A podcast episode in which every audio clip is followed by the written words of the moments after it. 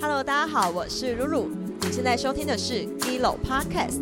Gilo 来自记录的发音，打造专属于影迷与影像知识的文化社群。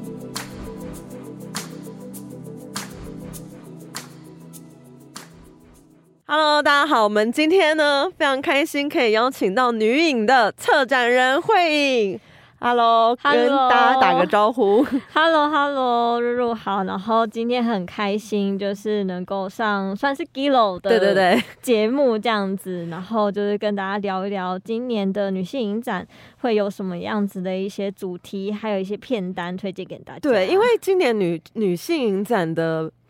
单元非常的多，然后我就是觉得太难选了，每一个都 很想看。然后最后我们两个讨论出来，就是说今天可以主要就是跟大家聊三四个单元。就是聊听见边缘的声音，然后还有漩涡迷情跟怀念胡台丽，然后我们也会介绍到焦点影人，然后最后如果有时间的话，我们可以再聊聊这次非常厉害的开幕片跟闭幕片，觉得是经典必看，而且很难得有大荧幕的机会。那想要先请问一下，为什么就是今年的影展是以这种噪声游历的，以声音作为主题？好，就是其实是因为今年女性影展已经二十九岁了，然后是一个就是连我自己都觉得蛮惊讶的一个 年纪，就是哇，女性影展就是竟然可以已经已经走到二十九岁这样的一个时候，然后因为明年是女性影展三十周年，所以呃，面对三十，就是在想象下一个三十岁要开启之前，我觉得好像。可以再慢一下脚步，就是我觉得影展有时候都是以一个冲刺的那种方式在前进。嗯，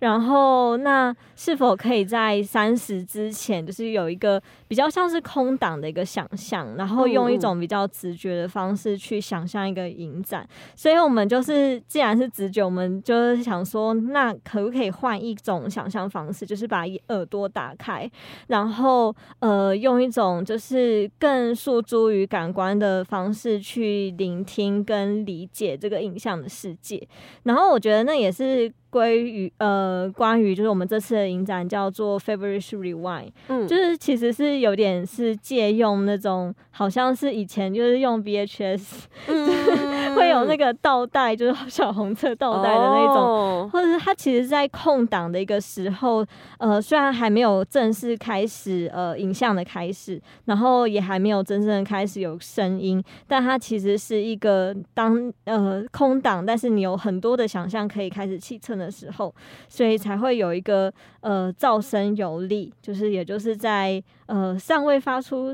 呃声音的时候，你可以有什么样的一个想象空间？懂。但是像那个听见边缘的声音，其实我觉得它跟革命跟自由其实还蛮有关系的。对。然后我自己有先偷看了那个我的朋克老妈，还有那个 Patty Smith，然后想要先听听看，可以跟大家介绍一下我的朋克老妈吗？好，就是我们这我想先说一下，就是我们这次有特别呃客座。呃，邀请客座的一个选片人是钟世芳老师，然后他来客座这个在边缘听见世界这个单元。那其中里面真的收录超多影片，对，然后我觉得非常的精彩。那其中就是有刚刚说的我的朋克老妈，然后包包含我觉得这里面但最熟悉的应该就是 Patty Smith。对，那嗯，先来讲一下我的朋克老妈好了，就是因为呃，我的朋克老妈她的主角是。Police Staring，那他的话，呃，我自己是有一点小粉丝心态，就是私 心私心，对，因为他真的是一个还蛮不可思议的一个人，就是你当然客观来讲，就是你可以说哦，他是一个呃第一个什么有色人种女性在英国站稳呃朋克界当中站稳脚步，可是你实际实际去看他的演出，或者是你看他当时候呃写下来那些。些呃歌词也好，真的会觉得非常的佩服他，因为他在唱歌的时候，其实他身边是就是都是呃可能很高大的那种白人乐手，对，然后就看他一只小小的，然后呃平常其实他非常的害羞，然后就是讲话就是不会太大声，然后就是很有礼貌那种，然后但他一上台就是整个就是爆发力，就是整个就是。爆冲这样子。哎、所以你私心是因为你小时候有听那个 X 射线镜片这个团吗？我就是乱乱听啊，很爱很爱乱听，然后然后嗯就有认识到这个团，然后就觉得非常的惊人。可是你你觉得很惊人，你就是你第一次认识他们的时候，你觉得他惊人的点是什么啊？就纯粹的很喜欢他的音乐，然后我觉得其实最吸引我的，呃，反而一开始不是他的歌词，是他的。哦嗯、展现形式吧，就是他的衣服啊，然后因为呃，他的 polystyrene 的意思其实是那个剧本乙烯，嗯哼，就是他 虽然是用都是，然后包含他的他的那个呃，就是团名也是，就是都走这种有点就是放放射线啊，然后哦，对对对。还有那个他的衣服超酷的，超级就是酷他是你觉得他是故意的吗？就是我就是要跟别人不一样。然后还有有人问他说，因为他就一直戴牙套，然后有人还问他说，你的牙套是不是装饰？其实你根本就不用戴，是吗？我 觉得。我觉得就是其实我不爆雷，但是影片嗯当中里面有很多，你会发现他其实，在那个呃产业里面遇到了非常多歧视，就是他上他上节目的时候，可能会被问因为呃问到的一些问题，都会觉得哇。真是蛮精我彩的。我我其实有被吓到，因为我我其实像那个 Patty Smith 也是，就是对他后来红爆红之后，因为原本从非主流，然后突然爆红，然后也是记者问了他超多我觉得很没有礼貌的问题，就说：“哎、你的衣服今天为什么这样穿搭？”然后开始攻击他们的外表跟服装。对对，然后因为这部片我觉得很特别的地方，是因为它是用女儿的角度，因为。其实她是妈妈过世嘛，就我的朋克老妈，就刚刚你你的粉你的偶像，然后然后女儿她过了五年之后，她说她才敢去看妈妈留下来这些东西，然后去拼凑，然后去拼凑到底自己出生之前的妈妈到底是什么样子。所以我觉得她是透过一个母亲的死亡去重新认识妈妈的一个过程。然后，然后我觉得里面也有很多是。自己他自己不知道怎么去想象的这件事情嘛，对不对？对，我觉得，嗯、我觉得很奇妙的是，因为女儿她后来也成为一位歌手，可是她在成长经验当中，其实跟她的就是大家都视为一个朋克 icon 的这个母亲，嗯就是有一些，嗯、可能是生前有一些没有办法化解的一些隔阂或者是误解，嗯然后也导致于呃，她成长过程其实是跟她妈妈有一些有点分分合合这样的状态，就是不是一直都待在母亲身边这哦，样。好像是他有抱怨说，他在纪录片好像有抱怨说，小时候妈妈不太理他，对就是妈妈可能为了创作什么的，然后就会把他丢在旁边，然后他就自己一个人在那边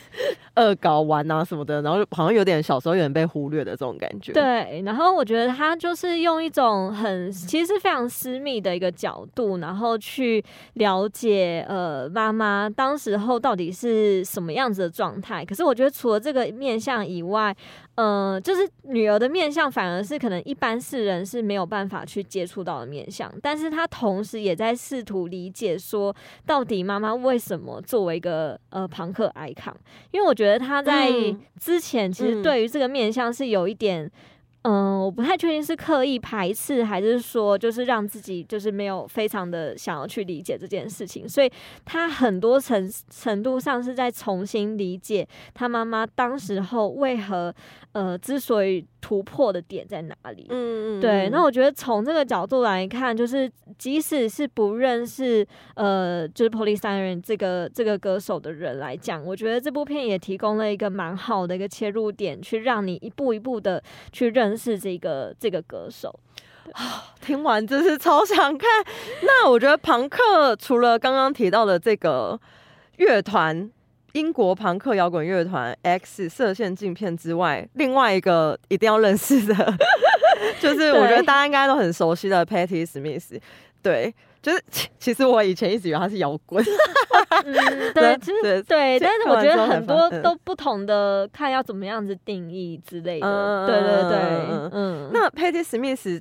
好像其实它是一个电视的纪录片嘛，所以它是用比较全面的角度来介绍它。只是我我自己觉得还是还蛮精彩的耶。对，因为我自己一开始老实说，就我一开始也会觉得，呃，是电视纪录片，会不会就是没有那么想象那么精彩？可是实际去看了之后，才发现，当他是用这种就是比较是全整个完整面向的方式去介绍 Patti Smith 的时候，你才发现哦，原来你有些东西还真的不知道。对我，我其实很惊讶的是，因为影片一开始，好不要爆太多雷，但是 影片一开始他就有说他二十岁，然后就是什么都没有，然后也不怕穷，然后就来到纽约嘛。就是我觉得很多艺术家也是，草间弥生也是。然后，但他认识的第一个男朋友，朋友后来他他说他们两个之间无话不谈，什么都可以说，包含他刚刚说他其实有生过小孩，然后他选择把小孩拿去送给别人领养，因为。他自己就是想要持续的创作，就后来我觉得最惊讶的是，他第一任男朋友出轨，但他们就是从此就是变变成就是超级好的朋友。我觉得我不知道，我看到这段我觉得很感动，就是这种感情很难得。然后后面也讲了蛮多段不同的那个恋情。对对 对，我觉得这部片真的我觉得很很奇妙的是，呃，不论你是透过小说，因为我觉得每一个人就是认识 Patty Smith 的方式都不太一样，就是有些人是透过他书写的小说，那有些人是透过音乐等等。可是就不论你是从哪一个面向去开始认识他，这部片他都呃，因为它是全面性，所以他等于是在透过就是他从最一开始年轻，然后如何去踏上呃，就是音。音乐，然后他中他其实也是透过诗的撰写等等，就是他把很多的不同的面向都组合在一起，所以我觉得是对于就是无论你是从哪个面向开始认识他的人来讲，都是可以更完整的补充到他另外一个面向的知识。对对对，因为他他有提到说，他觉得创作就是是所有不同的形式都是创作，不是说之前我只有写词或者写音乐才是创作，所以他一开始是写诗，然后找朋友来加入。入电吉他的元素去念诗，然后后来认识另外男朋友之后，就跟男朋友一起弄那个戏剧，开始写剧本，然后开始自己还当演员，我觉得超酷。然后他最后老的时候，他开始拍照，然后出摄影展，反正我就觉得 整个真的超酷的。然后我我觉得其中有一段，我觉得真的非常感动的点，是因为他就是终其一生都在追求。任何就是他想要追求的事情吧，就是因为他在他最爆红的那一刻，就从一开始就是在那种很像地设的那种 live house，然后就一群人非主流在那边玩嘛，玩音乐玩到最后，后来就是也被签约，然后就是慢慢的开演唱会，然后人越来越多，然后。他的高峰就是什么，有一个八万人的演唱会，然后他表演完之后，他突然很迷惘，就是觉得说，哎，有这么多人看我表演，然后那到底代表什么？所以他就突然消失，然后还消失了八年，对，消失的非常彻底。对，就是，然后他消失了，因为他就真的就是开始结婚，然后生了两个小孩，然后学习怎么样当妈妈。但是八年后，因为她老公过世嘛，所以。她就是还是重新回到创作发专辑，就是她想要借由创作来疗伤，去纪念她的老公这样子。然后我一直觉得这种终其一生都在追求自己想要做的事情，不管是追求爱、追求他的创作、追求摇滚、追求艺术，然后。不会想要求名或是求利的这件事情，其实是我我在看完整部纪录片，就是觉得说，天哪，就是其实还是真的有这样的存在，就他没有迷失自己，然后还是很认真的想要往这个方向前进。对，而且我觉得就是，就算你对于 Penny Smith 的人生经历就是已经熟到不行，但我觉得这部片难能可贵是他有找出一些他当时候的。footage，然后或者是他演唱会一些就是很难得可以看到的 footage，然后你真的看到他当时候的整个人的状态的时候，其实我觉得有我有被这个状态所打动到。对，那我觉得这就是呃，再怎么跟他 熟的人，就是还蛮可以推荐，就是再去好好的看这部片，然后用另外一种就是角度去去认识 Patti Smith。太好了，然后还有一部以他之名，凯伦，凯伦道顿，对，一个蓝调的民谣传奇，可以帮我们介绍一下这部片吗？好，就是 Karen Dalton 的话，呃，我其实原本没有不算认识他，我就是只是在一些地方就是有看过，呃，有人提到过这个人，然后就没想到就有这部片出现。那他其实算是蓝调的民谣传奇，然后但是他很神奇，就是他不喜欢商演，然后他也不喜欢进录音室录音，然后他就是排斥任何。可以让他宣传的那种管道，那他但是有很多的音乐人也曾经跟他合作过，然后就是只要跟他合作过的人都会觉得他非常非常的厉害。然后，但是就是因为他这样子不断的拒绝商演，所以他到呃中年之后就有点。就是潦倒这样子，然后因为他后来也有染上毒瘾啊，然后然后流落街头，然后最后就是死在他的朋友的家中。对，就是他其实整个呃人生后半算是非常非常坎坷的一个状态。然后他是他过世之后，大家才去认可他说他是最呃伟大的不为人知的歌手。可我觉得这种就是过世之后才风靡的，就是有时候都还蛮打脸的，就是对。对啊，就是呃，非常的呃可惜这样。然后，但是这部片我觉得很神奇的是，呃，这部片的导演是两个男男性导演这样子，然后他们两个都是做呃，有点像是。道具美术吗？对，就是那他们，我觉得他他们两个来拍这部片，其实展现了一个非常细腻的一个方式，因为他们其实拍了七年，整整七年的时间。也就是说，在这七年当中，他不断的去寻找各种可以拼凑出 Karen Dalton 这一位歌手的。各种方式，那包含他，我觉得很神奇的一个面向是，他会写，他写了很多的诗，但他这些诗他从来都没有把它变成歌词，所以又变成一个就是散去的东西，这样，所以。他就是透过这种呃各个面向的收集，然后呃还有他生前比较熟悉的一些歌手啊，然后还有包含什么 Nick Cave 之类也有出现在里面。对，反正就我觉得还蛮神奇，就是。呃，透过这些人，然后慢慢去拼凑出他他应该有的样子。然后我觉得，嗯，Ken Dalton 本身就是一个很神奇的人，就是你听到他歌声，我觉得还蛮会起鸡皮疙瘩。然后再看到他，呃，就是弹奏的一个状态，就是他完全不 care 世俗的那一些商业啊什么之类的，他只是纯粹的，就是呃，我觉得他唱歌的时候，完全就是他会有一个结界 出现。对，就是有一个很个人的一个世界，就这样子冒出来。那我觉得这部片，嗯，既然花了那么久 时间，对，然后把它浓缩在这么精彩的一个呃，就是时段里面，我觉得真的可以好好来看一下这部。以上的三位都是非常。不 care 商业，非常做自己，对对对的三位女性，对，没错。那我们接下来要进到，终于可以聊色。对，Gillo Podcast 看到现在好像还没有那个认真来聊性跟聊色。嗯，为什么漩涡迷情就是这一次的选片，可以跟我们介绍一下吗？好，就是。其实我觉得，为什么会有漩涡迷情这个单元，有一点就是想要回应，就是我这应该是近几年一些。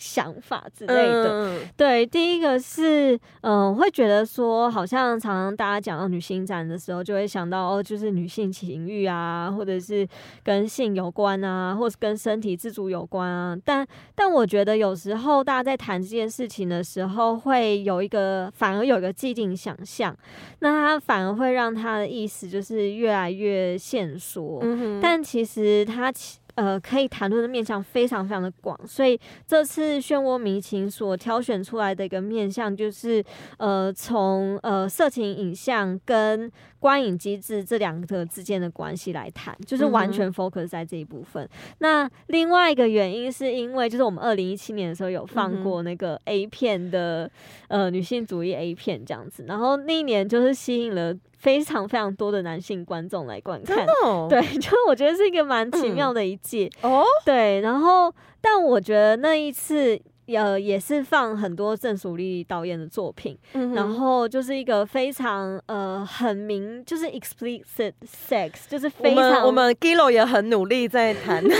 因为我觉得这太屌了，一定希望有机会可以。嗯嗯对，啊，除了影展之外，在平台也看得到。对，就是非常呃明明显的就是呈现性这件事情。嗯那我觉得当年的观察是觉得还蛮有趣的，就是观众会用各种不同的方式来面对这件事情。就有些人会有什么有收到什么回馈吗？蛮好奇的。就是有些人呃，可能对于这些的想象是不太一样的时候，他可能会就是第一种就是直接离开，一种哦，是、哦，他就是想尽办法留下来，然后觉得过程中其实是还蛮。呃，跟他原本想象是完全不一样的，所以他在看完的时候，反而会有一种就是什么东西被打开的感觉。对，就是我觉得还蛮可是我一直觉得会很害羞哎、就有些人也会很害羞，然后也有看到，就是有人就装睡，就是从头到尾装睡。哦然后但是他当初干嘛买票？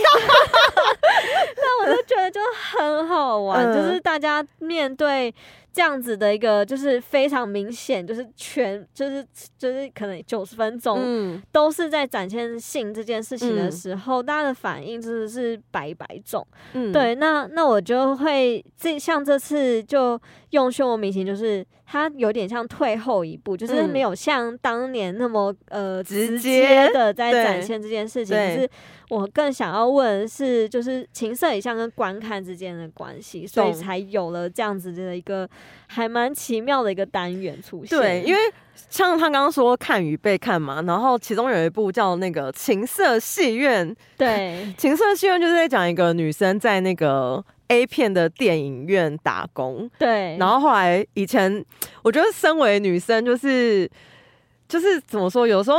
走在路上的确会有一种所谓的被看的感觉，嗯然后这部片它是有点反过来，就是就是我们换我们去看别人，然后那种窥视的角度，我觉得还蛮有趣的。对，而且他他，我觉得他是一个还蛮有趣的一个方式，就是他的确一开始的想法就是把一个西区考克的女主角放进去，对，就是让 西区考克里面的金发女郎去开始卖，呃，在情色戏院前面卖票这样子。嗯嗯，对，但是呃，你当中也会看到说，比方说，他的确一开始也是一个被观看的一个状态，对，然后他去哪里都是大家都会可能侧目看一下对或什么之类。可是同时，呃，他可能也会被约啊，被什么之类的。可是在这个过程中，你会发现他从中就是好像是从一个我们很熟悉的所谓套路里面长出一个。完全就是你你呃，几乎很少是在电影当中可以看到的一个面相。对，对，然后我觉得重点是，呃，大家，嗯、我觉得很常在所谓的就是异性恋男性视角的一些作品当中可以看到，比方说，呃，就是女女性情欲的探索啊。可是我有时候会觉得那些女性情情欲的探索很多都是异男版的，就是怎么说怎么说，就是就会是大家有点刻板印象吗？或者是说，他反而透过这个女性情欲探索的过程中，他反而变成一个好像是呃让男性可以意淫的一个方式之一，就是他的、嗯其实是有一个还蛮奇妙的一个。呃，不一样的存在，就是包含用一些很细腻的场面调度，或者是它的镜头语言是怎么样呈现，其实都可以看得到这些就是很很细微的差异性在哪里。嗯，对，那像呃《情色戏院》这部片，我觉得就是他所讲的呃情欲探索，就是说你你如何在一个完全是呃你你可以说专属于服务男性观众的一个场所，就是无论它是什么呃黄色呃黄色周刊小报的那些嗯。贩卖场所啊，或者是情色戏院也好，嗯但是他嗯。就把它完全的挪为自己，就是挪为自己所用，这样可以这样说。对对对，我觉得是一个还蛮奇妙的一个状态。对，就是女主角的性启蒙之旅，对 对，然后对，然后那个性启蒙之旅又不是别人的，是别人想象的那个性启蒙之旅，而是他自己自己去探索对然后还有一部是那个软小说，对软小说，我觉得是在这里面相对可能会被忽视的一部片，但我觉得这部片非常的神奇，就是它是呃算是非常知名，但也常被忽视的一位导演叫 Chick Strand，然后他的作品，那我觉得这个作品也是在讲一个大家很熟悉的一个场。的一个设定，就是好像你会看到很多的纪录片都会有，呃，就是一群女性，然后在就是镜头前面，然后讲就是你的对对对对对，就经验是什么？那我觉得这个很常见，就是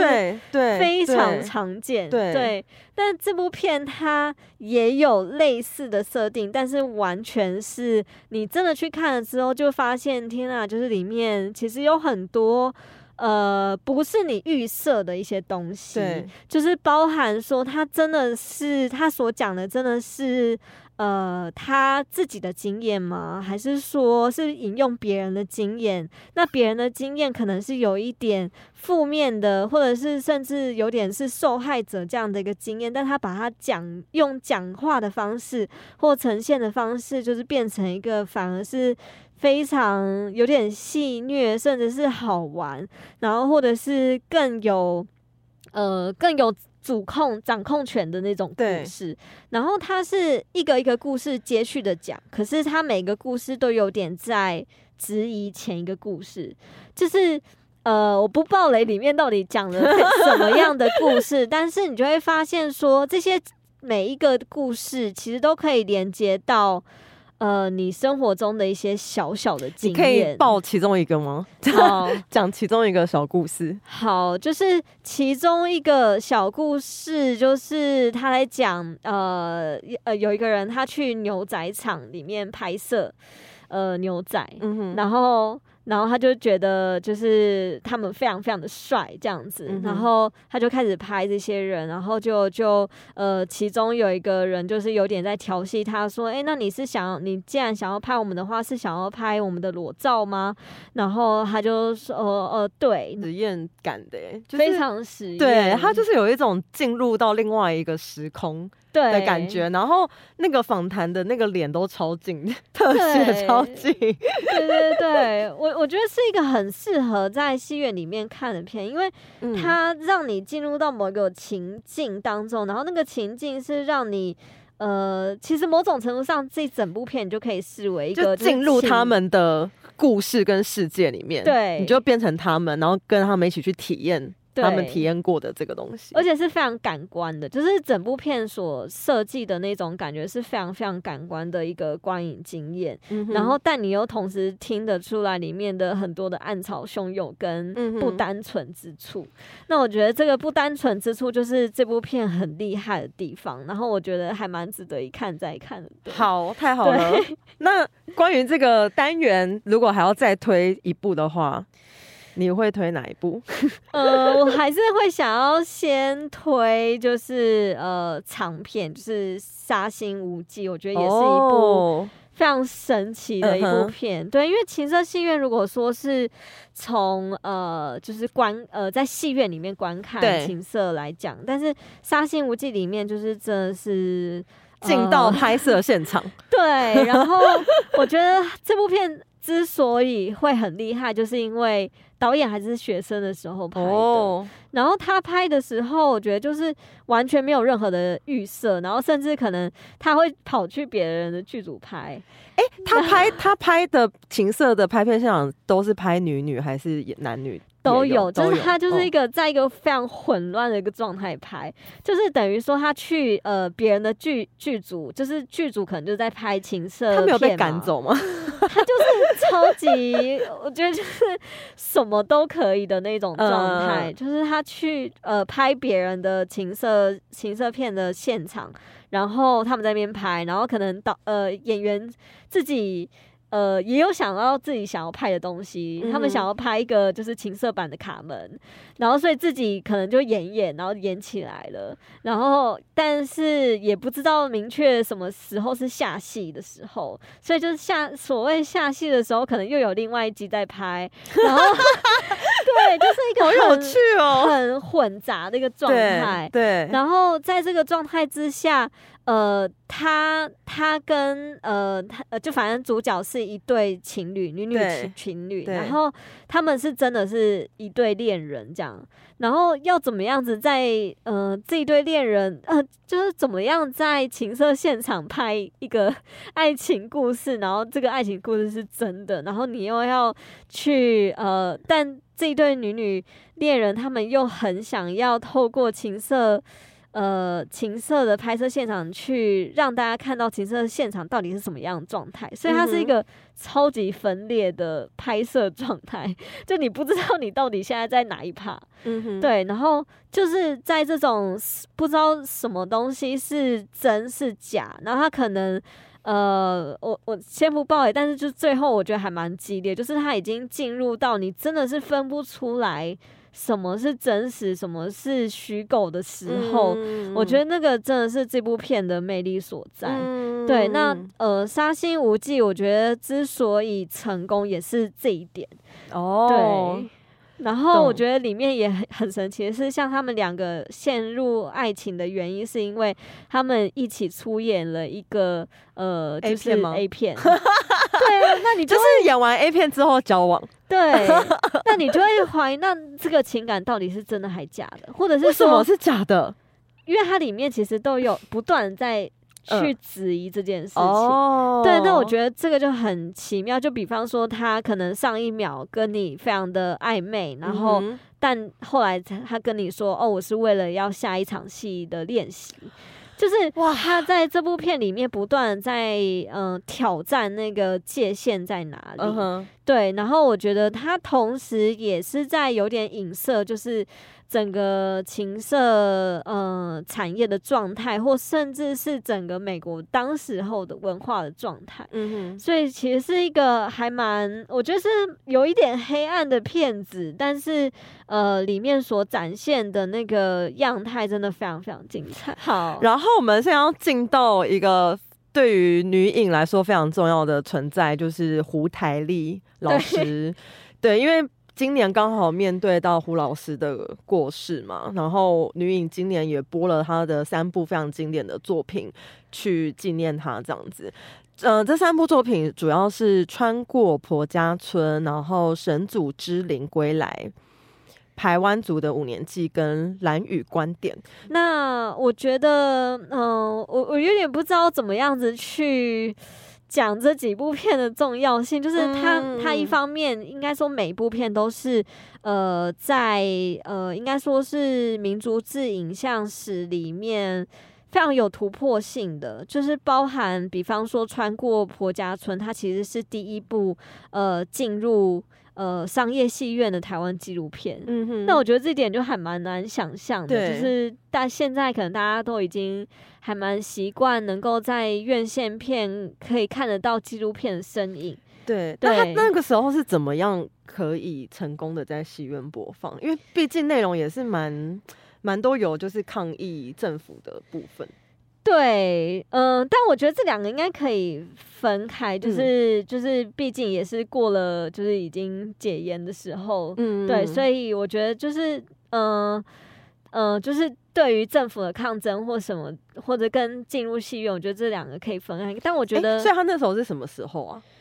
就拍完过很长一段时间之后，才才就是有机会在戏院放这件事情嘛，对不对？应该是马，应该是过一阵就马可以哦进进到戏院就可以放映了。但我觉得这部片其实让我嗯、呃真正很惊艳的是它的内容本身，因为我我其实有点看到哭，嗯。就是呃，因为他是在讲一个他是外省媳妇这样的一对个身份，然后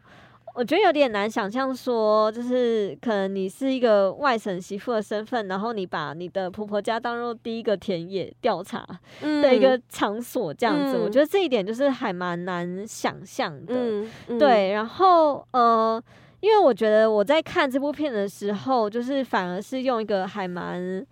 就是单纯在观众在观赏这部片的那个感觉去去观赏，然后就会发现他除了很贴近的带到家人之间的相处之外，然后也有带到就是呃，他对于呃他周遭的农村变迁的一些观察。然后还有就是就是我觉得就是跟家人之间很很很黏腻的那种感觉，然后很亲密的感觉都在这里面当中呈现。对，那我觉得这个是非常非常神奇的一个状态，然后它就成为就是。第一个进入商业戏院放映的纪录片，这样，嗯对。但我其实自己也还蛮好奇，就是他当时到底是什么样的一个契机，可以嗯成为就是进入商业戏院放映的？对，就是这部分我也还蛮想要知道的。对，那台湾族的五年祭呢？对，台湾族的五年祭则是呃，因为我们其实像穿过婆家村是在讲呃，就是从媳妇的一个观点去看农村的样态，然后神主如临归来比较像是在呃去处理呃，就是台湾族应该说原住民族然后的一个议题，但是它里面带到的是五年祭，五年祭其实是在。呃，很少，应该说现在也很少人会知道，甚至就是知道有五年祭这个东西。可能大家知道丰年祭是阿美族，然后五年祭是排湾族。对，但是在片中，其实他有访问到一些比较年轻的一些主人，他们可能也不知道有五年祭这个东西的，所以呃，五年祭，嗯，它其实就是很实际的，透过呃拍摄，然后来介绍到底什么像是五年祭这样的一个东西。然后另外蓝宇观点，它虽然也有带到原住民族，可是我觉得它比较像是，呃，我觉得比较格局又更广。更广了一些，就是他是透过他自己也进去，然后就是一个人类学者的一个姿态角色，对，然后跟其他人一起产生不一样的冲突吗？呃，他们会很呃 在讲观点这件事情，因为其实最有名的就是蓝宇观点，他最一开始就是呃老师在里面，然后呃还有比方说很多个不同的人一起在讨论这部片的时候。呃，有人就会说，哎，就是其实人类学者一直以来在拍呃这样子的民族纪录片来讲的话，有时候对于当地的人来讲，可能是一个伤害，而不是一个就是就是反而不是一个好处这样子。所以就透过这么直接的一个讲述，就是我觉得这部片反而带出，就是到底什么是蓝玉观点。对，什么样什么样子的观点才可以来呃展现蓝玉？对，那那我觉得这种非常具有反身性的视角，其实在很多的纪录片不一定可以看到这个面相。嗯，所以呃，而且蓝宇观点，我觉得他那时候的拍摄时间点非常的奇妙，就是应该说非常的好。对，就是他刚好是。达到呃，当时候呃，就是反核的运动正在开始的时候，然后你也有看到，就是那些核废料开始的运送到蓝屿的那个时候，那那时候呃，其实你也同时看到观光客开始呃，就是进进来蓝屿啊等等的。那你看到的一些，其实我自己在看的时候最惊讶的点是。蓝雨真的变蛮多的，嗯，就是在景色方面，或者是说，呃，就是整个地，嗯，应该说，对啊，建筑物的变化等等，就是非常非常大的一个变化。那我觉得蓝雨观点，它其实就是，呃，可以说刚好捕捉到正在变化的最一开始的那个时间点，然后。呃，你当然也可以想象，就是这个这部片之后，它其实是经历了非常大的一个变迁。懂，因为我自己觉得，哇，如果看完这部片再去蓝宇，可能你你在看蓝雨的时候，你会有完全有不一样的观点跟角度去理解，说啊，原来那个时候发生了这样的事情。因为我记得我朋友每次回来都跟我说，其实当地的原住民就没有很喜欢。观光客，对对对对 那其实背后有很复杂的一些原因，然后其实这部片有带到一些反核的运动，然后跟布农族的医生跟人类学他们在当时就是呈现彼此自己的观点，然后带出当时的生活的样貌。对我觉我觉得其实看完之后再回想，就是蓝宇的一些。细节就会觉得还蛮复杂的，对。然后我觉得他他真的呃，其实还蛮鼓励大家去看《蓝宇观点》这部片，因为 真的我真的觉得太激烈。就是当时候呃，包含汉汉也可以看到汉族是怎么样子的去对待原住民族的哦。对，说到这个就不得不提到 这次的焦点引人。因为这次焦点引人也是一个原住民的导演，然后他其实是加拿大嘛，对不对？对对。然后，哎，我看的那一部是什么？叫做《坎纳沙塔奇抗争史》。然后我觉得这部蛮夸张的，因为他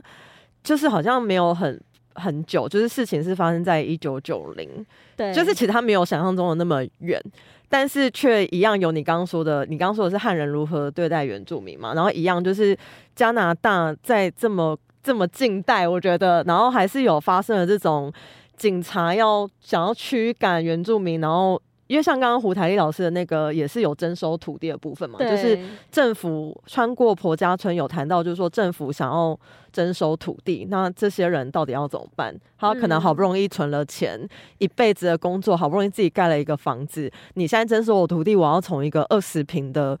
原本二十平可以住地方，然后突然变成十平不到或者什么，那你要我怎么办？然后加拿大的这个呃原住民导演也是，他就拍了。内部也是有讲到说啊，这些原住民他们怎么样去跟警察发生冲突，因为想要维护自己的家园。对，就是我觉得这些片子，呃，今年在看，很神奇的是，都有一种可以共鸣，甚至连接到。呃，前阵子才发生的一些社会事件的，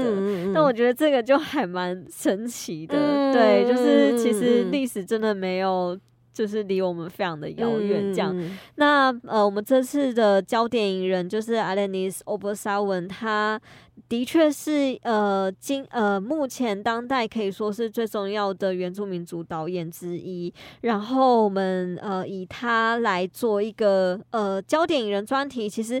呃，因为他作品真的太多，就是有五十几部，而且就是，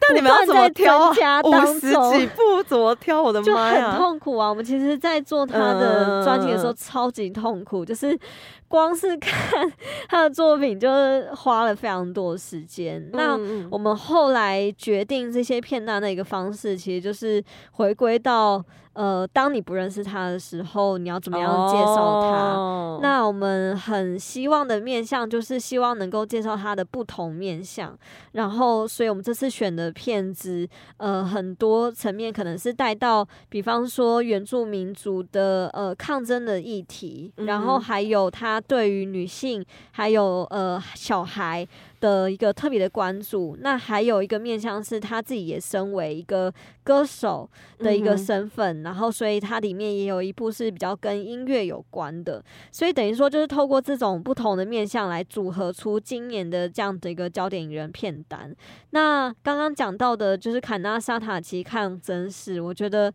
这部片真的是一定一定是必看，对，因为呃，刚刚说就是这个事件其实是发生在九一九九零年代，然后它就是针对一个，其实就是当地的政府想要盖一个高尔夫球场了，就是几几颗洞这样，就对，他说这是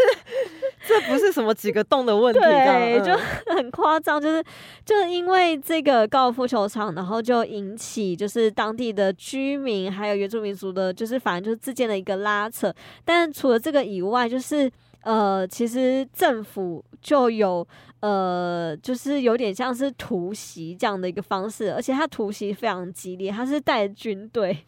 很夸张，很难想象，对啊，然后就会觉得。诶，现在其实有看到非常多，就是呃加拿大的呃原住民族的一个呃发展的一个进程。其实现在呃官方说法当然是说他现在愿意很多的道歉啊，很多的愿意就是好像是呃原住民族权益反而在加拿大变成一个很好像是已经受到重视，甚至是呃很好像是一个可以标榜的一个状态。但其实我觉得这个也还。蛮可以让大家去思考，就是到底是呃什么样子的一个状态呢？然后尤尤其是呃，可能三三十年前才发生这样的一个非常荒谬的一个呃警呃就是警察，然后政政府跟呃当地的原住民族之间的一个冲突。那这个冲突，我觉得。呃，其实，在世界上是非常有名，因为它整整持续了两个多月。对。那在这样这么长的一个时间点，就是艾伦尼斯，他其实是作为一个呃原住民族导演，但是他是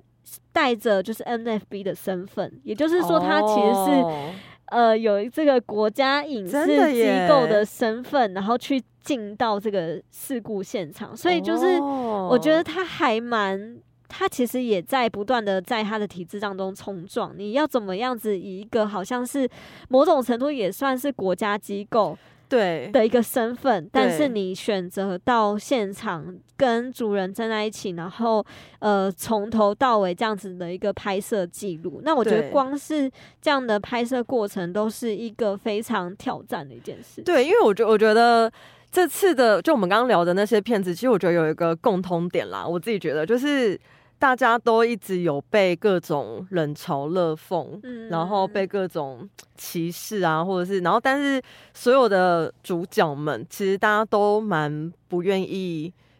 屈服吧，就是对大家都很认真的在去面对这些困难跟挑战，然后去想办法筹到一点钱去拍他想要拍的东西，或者是继续做自己的创作。然后我觉得其实这个导演也是，他也就是忍气吞声，对 对，去想办法去。要到钱，然后去拍他想要拍的东西。那好，太好了，我们最后还有一点时间，我们终于可以来聊那个。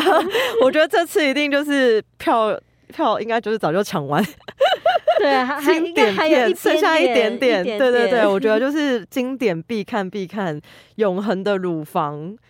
我不知道，我觉得这部片这光是题目，先不要讲田中绢代，就是。我觉得光是这个题目本身就是太太吸引人了。对，就是呃，永恒乳的乳房其实是在大概一九五五年创作的，也就是七十年前。嗯嗯嗯。对，那但是我觉得，即便到现在能够创作出这样的一个题材，而且还把它拍的非常的成功的，我觉得非常非常的少。就是即便到现在，我觉得。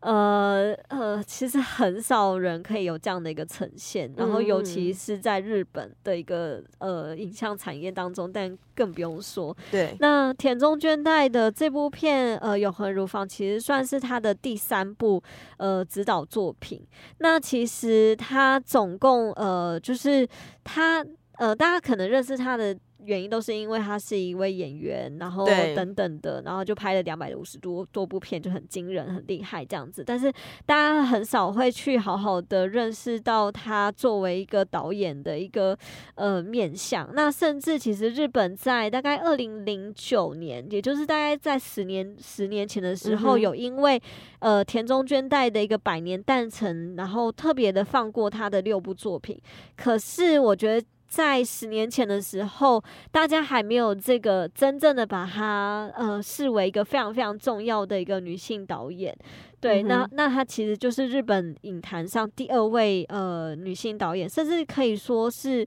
呃日本影坛上真正去突破以导演身份进行突破，而且是在主流的片场制度下拍出呃六部作品的导演，其实就真的只有田中绢代一个人这样子。那呃，我觉得就是在十年前，他其实还没有这样子受到一个正重视。那在国际上，呃，相对讨论的一些声音也非常非常的少。然后是一直到近年来他的作品被修复，然后呃进呃开始有一些大型影展的邀约，比方说 Locano，然后还有在一些非常非常重要的呃各地的一些大型机构放映，那他的作品才开始有呃进一步的讨论。那我觉得。有这样进一步的讨论，真的是已经隔太久了，对，对然后觉对得 很不可思议。然后，尤其是像《永恒如房》，我觉得真的是我我自己是觉得还蛮把它视为一个就是呃电影杰作的，因为里面它其实是借用呃一个呃诗人的他的生平角色呃生平故事来进行改编。那那个诗人他就是是一位女女诗人，然后她在生命当中遇到的乳癌，然后呃，但他还是持续这样的一个创作，所以他呃他整部片他就是以他的生平作为一个。好像是改编这样子，但是除了这个以外，这部片呃，他也找了呃一个女编剧，然后叫田中成江，然后就是这部片就嗯。变成、很神奇，就变成第一个就是呃导演编剧都是女性这样的一个状态。哦，真的、哦，对就是第一个哦这样子嗯，对，然后但我觉得这部片呃，真正真正惊人的是它的场面调度，跟它怎么样子透过呃身体，因为我觉得身体是非常难拍的，尤其在日本电影里面的身体，其实它的呈现方式还蛮还蛮可以好好来讨论的。然后在田中绢代的电影当中，身体不是一个好像是猎奇的一个状态，而是对，它其实怎么样透过呃场面调度跟影像的语言来呈现身体跟疾病，还有身体跟情欲这两件事情，他把它直接的并置谈论。那我觉得这一点。呃，是非常惊人的。对，因为我我自己觉得这个题目很吸引我的原因，就是因为我觉得乳癌这件事情其实没有我们想象中的那么远。对，对，就是我我们好像应该要更加了解自己的身体，然后也加上我觉得不管是什么什么癌症，你主就是主角要怎么样去面对他的感情，不管是爱情还是婚姻，还是他的家庭，还是他的友谊，然后又加上他是一个诗人，然后他持续的在创作。对，然后就结合这整件事情，我就觉得哇，天哪，这样的生命经验，其实我是觉得就是我不知道，我就觉得一定一定要去了解，试着了解这样子。对，然后里面呃，其实我们之前也有在呃，就是田中绢代相关的讲座当中聊到，就是嗯，其实田中绢代透呃这部片所呃就是展现的样子，其实很难想象他才刚拍，这是他的第三部片，对，就是那个跨度非常的一个大，然后我们就是有在讨论说，其实某种程度上，呃，因为田中君呢，他其实是一个非常喜欢电影，到他呃，除了他当然他的主要的工作就是演员啊等等的，但是除了他作为他的工作之外，他是就是平常会很一定会去电影院看电影的人。嗯哼，然后再加上他其实跟很多的非常知名的导演合作，所以他在对于影像的掌握度跟理解跟呃很多的想象，其实是非常非常成熟的。所以我觉得他在里面，你不止看到了呃日本影坛当中很少呈现的叙事空间以外，我觉得在整个就是艺术，就单纯就是艺术成就上，其实是非常非常的高。那你可以再多聊一部《阿银大人好，对阿银大人，我觉得是一个呃很神奇的片子。因为我觉得就，就算你不好，就算你不理解，就是日本的战国时代那时候，可能对于呃，就是呃宗教这样的一个打压，好了，你就是光是去想象，就是你怎么样子在呃关于呃两个人之间的一个恋情，但他是恋上一个呃呃，就是基督徒这样子，然后他是一个有嗯妇之夫的一个。嗯基督徒，然后就是对啊，我觉得这这个面相就还蛮蛮好玩的。嗯然后呃，更有趣的是，就是当时候很其实有非常多电影可能会呃聚焦在呃战国时代大大家的这种就是权势什么呃就是争夺啊，然后很多的这种就是好像抗呃就是争夺的故事等等的。可是他把这样的时代的氛围，把它浓缩在就是一对恋人之间的关系。嗯，对，然后，然后，呃，我觉得某种程度上，呃，他也把就是，呃，怎么说，就是他他主角的那个样子，我觉得某种程度上，我可以想象田中君奈其实有某种程度上把他自己的一些嗯哼，呃自己的一些想象给投射进去，因为我在看这部片的时候，其实蛮感动的，就是你可以想，你几乎可以想象，呃，他对于呃。就是某一个喜欢一个人到一个状态，是你可以，你其实已经超越那个喜欢，你是其实是在呃去执行一个你真正想要的一个状态，就是我有点难去解释这样的状态，但是他他已经超越宗教的一个奉献，他也超越你对于呃就是一个目标的一个追求，而是他一直在去思考要怎么样子在别人都非常不认可，整个时代背景都非常不认可的这个情况下，他还是想尽办法的追求自己想要的东西。哇，对，天哪，就是我觉得嗯阿银大人其实就是在讲这个非常简单的东西，但是呃，因为阿银大人其实是他最后一部作品，对，对，所以呃，为什么会选择这样的题材，然后当做他最后一部作品？我觉得也是一个还蛮奇妙的嗯嗯。就看起来大家的架构好像有点简单，都跟爱情有关，可是其实每部片都有很多 想象不到的东西藏在里面。那这个就是要大家进大荧幕去看，因为我觉得。像像田中就是觉得三部必看，对啊，然后刚刚胡台丽也是三部必看。对对 对，那女影人生呢？就我们的闭幕片，对就是因为我们的呃开幕片是《永恒如房》，然后它的英文其实是 Forever Woman，、嗯然后《女影人生》的英文其实是 How Much。所以这两部片它其实是一个对应的一个状态，就是为什么会选择就是《女人生》作为我们的闭幕片，跟我们的开幕片真的是非常有紧密关系。因为《How Much》它其实就是呃，它是一部韩国片，然后它是非常呃，算是一个资深导演吧，就是现在非常重要的一个呃资深导演叫做申秀元，那他。他来拍，嗯、我觉得也是因为他已经呃累积到一个这样的一个资历，然后所以他去拍到这部片的时候，他真的是在拍他自己很想要拍的一个东西，也就是关于女导演在影像产业当中的状态。嗯然后这个状态呢，他就是用一个好像是呃怎样拍都拍不出成绩，然后只好去拍鬼片这样的一个人设去去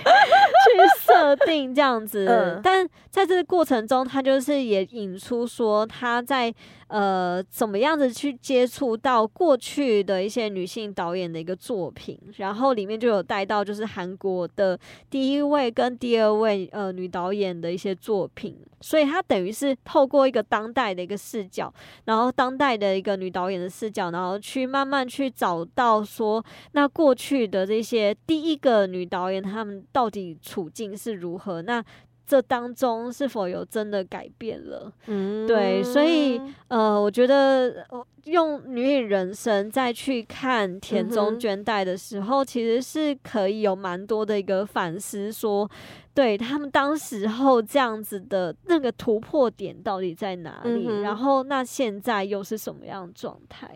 天对呐！因为像之前我们有买女影的那个星宿好踢对账单上，其实就反应超好。然后我、嗯我们之前就会很烦恼说，这一次都太精彩了，不知道 这次要就是买哪一部上 Gilo，我就觉得有点难选。嗯嗯嗯，对啊就是希望大家都来看。好，我其实还蛮推那个去听美人鱼唱歌的，因为哦，今天没有聊到，对嗯它其实是一个我觉得蛮私人的一部片，对我来它讲它是哪一个？单元呢？它是在酷一试镜里面，就是我们、哦呃透过三位呃可以说是酷儿先驱导演的一个他们的第一部片，嗯然后来看来再重新思考就是酷呃电影的一个定义。然后但是其中的去听美人鱼唱歌，就是一部。单纯在讲，就是当你只是觉得你跟别人有点不太一样，然后你自己想要你自己喜欢的那个世界也跟别人不太一样，然后你想要你想尽办法追求的东西，可能到头来不是真正适合你的东西，然后别人世俗说，呃，给予的框架也不是你希望的那个框架的时候，你要怎么样子跟自己相处？就是他就是讲一个超级简单的。超级简单的一个讯息，然后那是他他当时候的第一部片，对我觉得非常推荐给大家。好，对谢谢 会议，我们刚好时间一个小时，谢谢 谢谢，希望下次有机会再邀请你上我们的节目聊别的电影。好，可以，好，谢谢大，家，拜拜拜拜。